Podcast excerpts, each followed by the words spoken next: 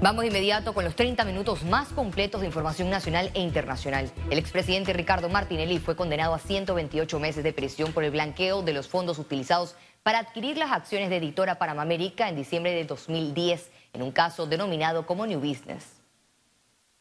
La condena del exmandatario Martinelli conlleva al decomiso de las acciones del Grupo Paz a favor del Estado y una multa de 19.2 millones de dólares como pena accesoria. Expertos auguran apelación ante el fallo. Eh, ahora viene la fase de notificación que puede demorar, no sé, un, mes.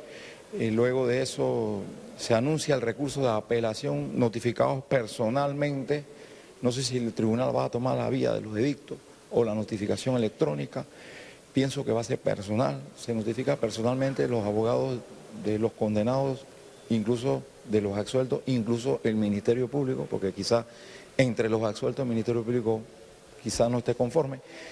También le dan un término del Código Judicial eh, para recurrir una vez notificado y otro término para sustentar la apelación es un fallo.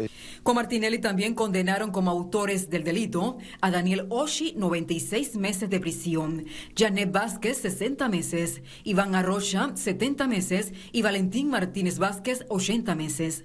La juez absolvió a 10 imputados, Gonzalo Germán Gómez, Nicolás Corcione Pérez Valladares, José Carlos Pérez Valladares Iván Claire Arias, Aaron Ronnie Misrashi, Vernon Salazar Zurita, Salomón Betesh Betesh, Jack Betesh Assam, Leo Cohen Mugravi y Marcos Ángel Akrish.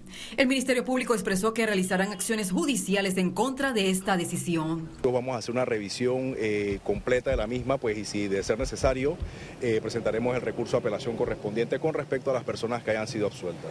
La sentencia de 306 páginas de la jueza Valoisa Martínez fue dada a conocer 45 días después de que terminara el juicio seguido a 15 personas. Lizeth García Econews.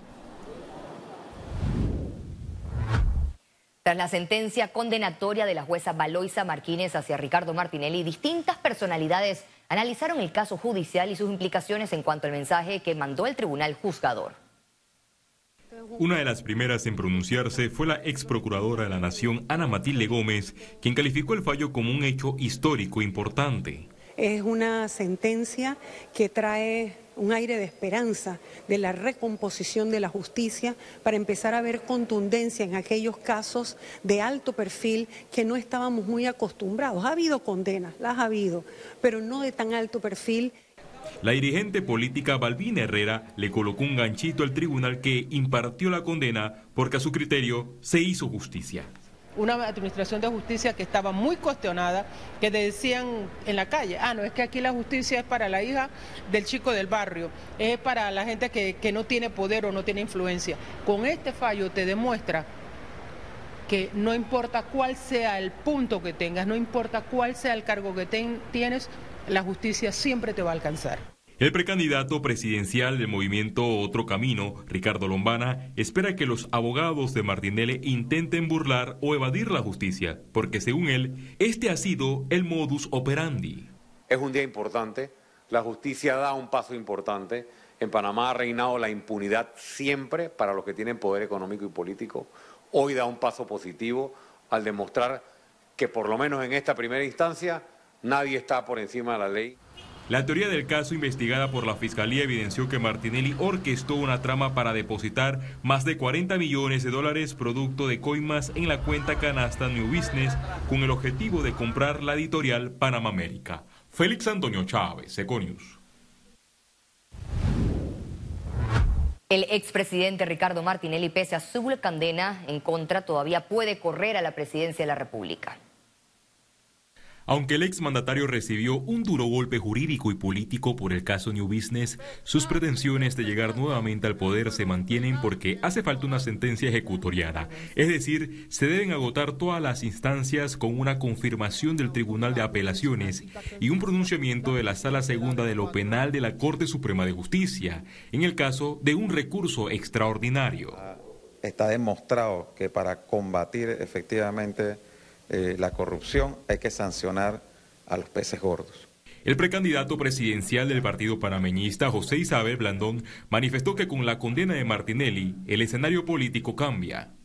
Está claro, si tú eres condenado por un delito doloso con una pena mayor de cinco años, no puedes ser candidato, punto. Y aquí se le está condenando por una pena mayor de diez años que, por lo tanto, no puede ser candidato.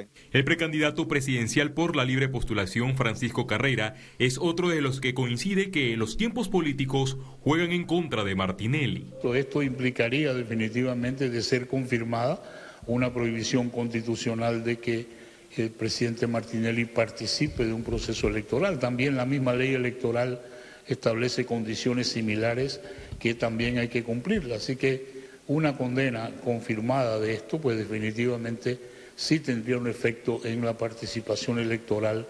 Tras los efectos de la notificación, quedan tres días para el anuncio de la apelación, según el ex fiscal electoral Boris Barrios, quien analizó la ruta que se avecina antes de las elecciones generales. Sube al segundo tribunal de liquidaciones el tiempo que pueda tomar unos 30 días en resolver la apelación y queda casación que la Corte, tanto en casación como en revisión, tiene la política de no admisión, así que veo el camino difícil. El partido Realizando Metas, colectivo donde Martinelli es el candidato presidencial, no mantiene un plan B por el momento de llegar a darse una sentencia ejecutoriada. Félix Antonio Chávez, Econius. El expresidente Ricardo Martinelli aseguró que se mantiene firme en su carrera a la presidencia en un mensaje que subió a sus redes sociales. El expresidente expresó, todos sabemos que me quieren condenar por intereses políticos. Soy inocente, no tengo relación alguna con dinero ilícito. Lo que quieren es inhabilitarme. El equipo legal de Ricardo Martinelli considera que el fallo no afecta las aspiraciones presidenciales del líder de Realizando Meta. Este proceso judicial no debe afectar que la candidatura de Ricardo Martinelli Berrocal está en firme y está eh, eh, siendo parte del proceso electoral. Ningún fallo judicial en esta instancia puede ni debe afectar la candidatura presidencial de Ricardo Martinelli Berrocal. Los abogados se preparan para los recursos de apelación. Este fallo va a ser recurrido por la defensa de Ricardo Martinelli y se agotarán todos los recursos y las incidencias que fueran necesarias para eh, garantizar los derechos del señor Ricardo Martinelli. A la defensa del expresidente Martinelli también les preocupa la situación de tres medios de comunicación social. Es grave la situación de que conlleva implícitamente la afectación del ejercicio de la libertad de expresión, afectando a tres medios de comunicación en consideración a una decisión judicial que reiteramos no está en firme. Carrillo hizo llamado al órgano judicial porque la sentencia afecta a medios impresos en pleno proceso electoral. El capítulo panameño de Transparencia Internacional también se pronunció sobre la sentencia del caso New Business. La organización considera que el fallo evidenció la corrupción sistémica en el país que el fallo realmente marca un hito en varios aspectos. El aspecto del expresidente, el aspecto del sistema que todavía tiene espacios donde se permite eh, ese movimiento de fondos y tercero, la parte del sector privado cuando actúa en colusión como parte de los cuadros de corrupción. El sindicato de periodistas mostró su preocupación por el futuro de los trabajadores de Grupo EPASA luego de que la empresa pasara a manos del Estado panameño por la sentencia del caso New Business. A nosotros nos preocupa, como lo hemos compartido ya en otros momentos, que se garantice la estabilidad laboral de los compañeros y el cumplimiento de sus prestaciones laborales. Lastimosamente, estos compañeros están en medio de, de una lucha de poderes de poderes que lastimosamente no favorecen la buena labor periodística, no favorece el tratamiento objetivo de la información.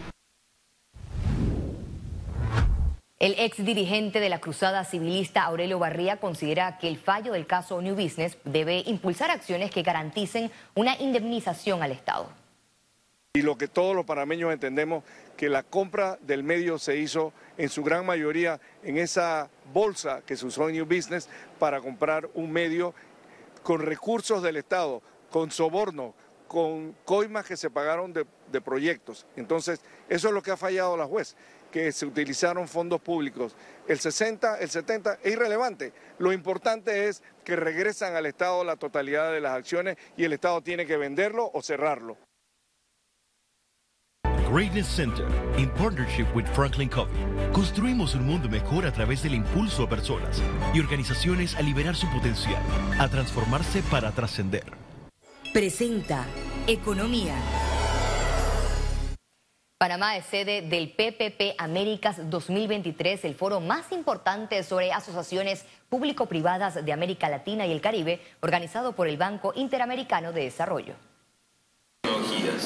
El PPP Américas 2023 promueve las asociaciones público-privadas para activar la economía e impulsar la sostenibilidad. Este martes, durante la inauguración de la undécima edición del evento, panelistas discutieron sobre las últimas tendencias de APP en la región. Nosotros miramos a, los proyectos APP como eh, uno de, de, de lo, los mejores eh, ejemplos de la combinación de, de, los beneficios del sector privado, en, por ejemplo, introducir tecnología, innovación, recursos financieros, con el papel del, del, del sector público en proteger los intereses de, de, los consumidores. Estamos hablando de muchas más inversiones que estarían dirigidas a resolver problemas que nosotros podemos tener desde el punto de vista social, ya sea la parte de infraestructura o de otra naturaleza. Así que, dicho en otra forma, son un buen complemento de la inversión pública para poder llevar mucha más respuesta social a nuestros hogares. El ministro Héctor Alexander informó que a la fecha hay alrededor de 1.500 millones de dólares en inversión de proyectos bajo estos contratos. En los paneles también analizaron soluciones para cerrar la brecha de infraestructura mediante proyectos sostenibles, resilientes y de impacto social. Tradicionalmente hemos visto el papel de, del sector privado en una forma de, de concesión o, o, o, o APP en las áreas tradicionales de, de, infraestructura, en carreteras, en sector de agua, en, en, energía. Más y más estamos mirando a casos en que eh, podemos incluir el sector privado en la provisión de servicios sociales también. Representantes de sectores público y privados de 25 países de América Latina y el Caribe continuarán seminarios y conferencias estos 19 y 20 de julio bajo el lema Alianzas con propósito. Ciara Morris, Econews. Reuniones